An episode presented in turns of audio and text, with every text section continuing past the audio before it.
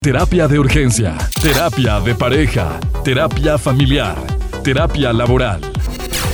Bienvenido a nuestra consulta con el doctor Sergio García. Iniciamos.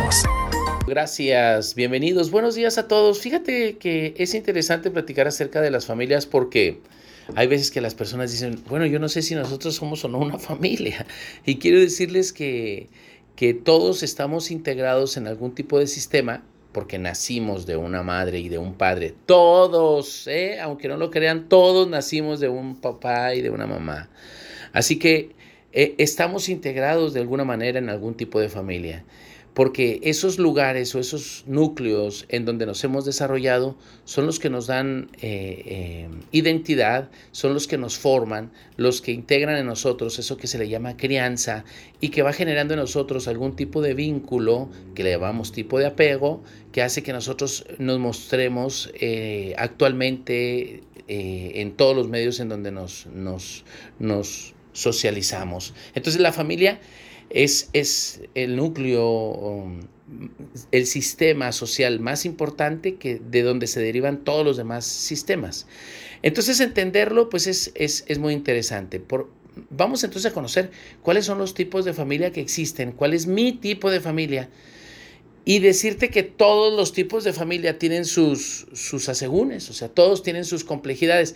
No hay uno más importante que otro, no vale uno más que otro y todos pueden ser funcionales o disfuncionales. Es decir, no significa que porque en una, en una familia que sea, por ejemplo, una familia biparental o, que le llamamos monoparental, en donde eh, existe un solo papá o una sola mamá o papá y papá o mamá y mamá o mamá y papá, signifique que, que sea la mejor ni significa que es la que mejor va a funcionar. A veces están en una familia donde esté papá y mamá y que papá sea maltratador, violento, que tome o que lastime, pues a veces eso se hace más daño que si estuviera mamá solita, como una familia uniparental, donde está mamá solita y que ella está sacando adelante a sus hijos. Entonces, hay que, hay que identificar cuáles son mm, las situaciones que,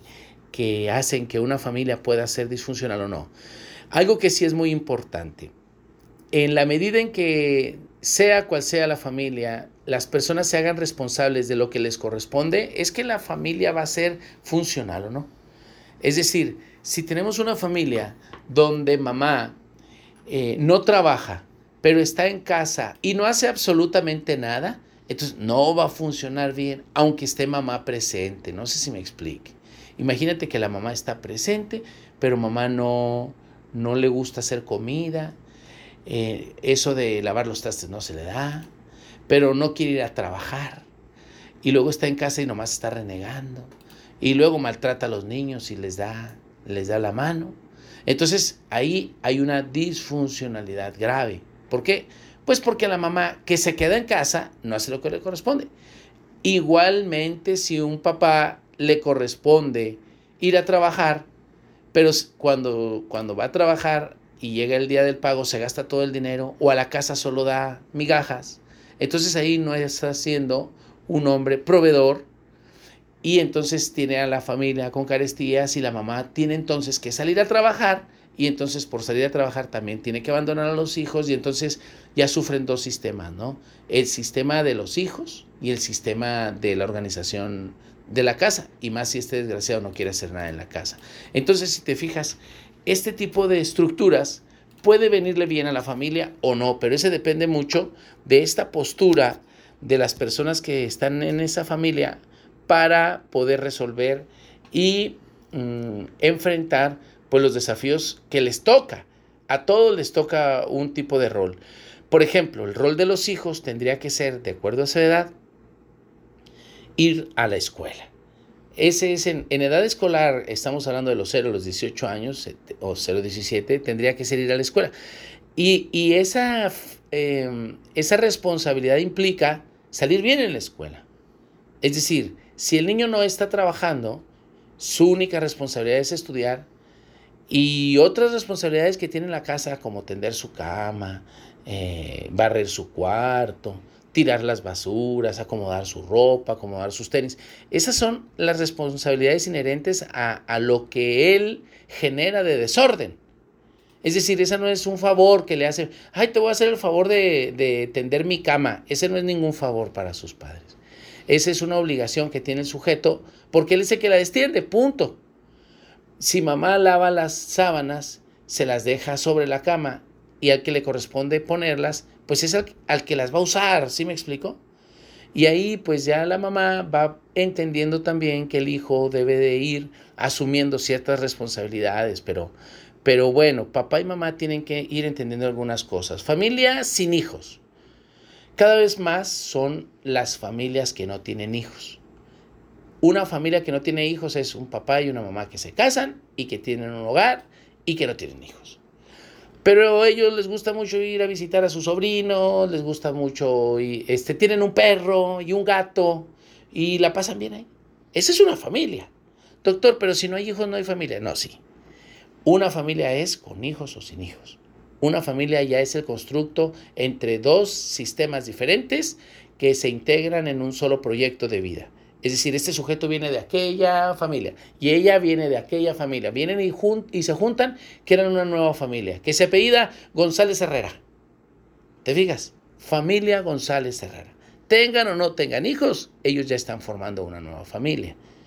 Entonces, tengan o no tengan hijos, ellos ya crean una, nueva familia. Entonces, la familia sin hijos también es correspondiente a, asumir el, este este, esta identidad nueva que se llama familia.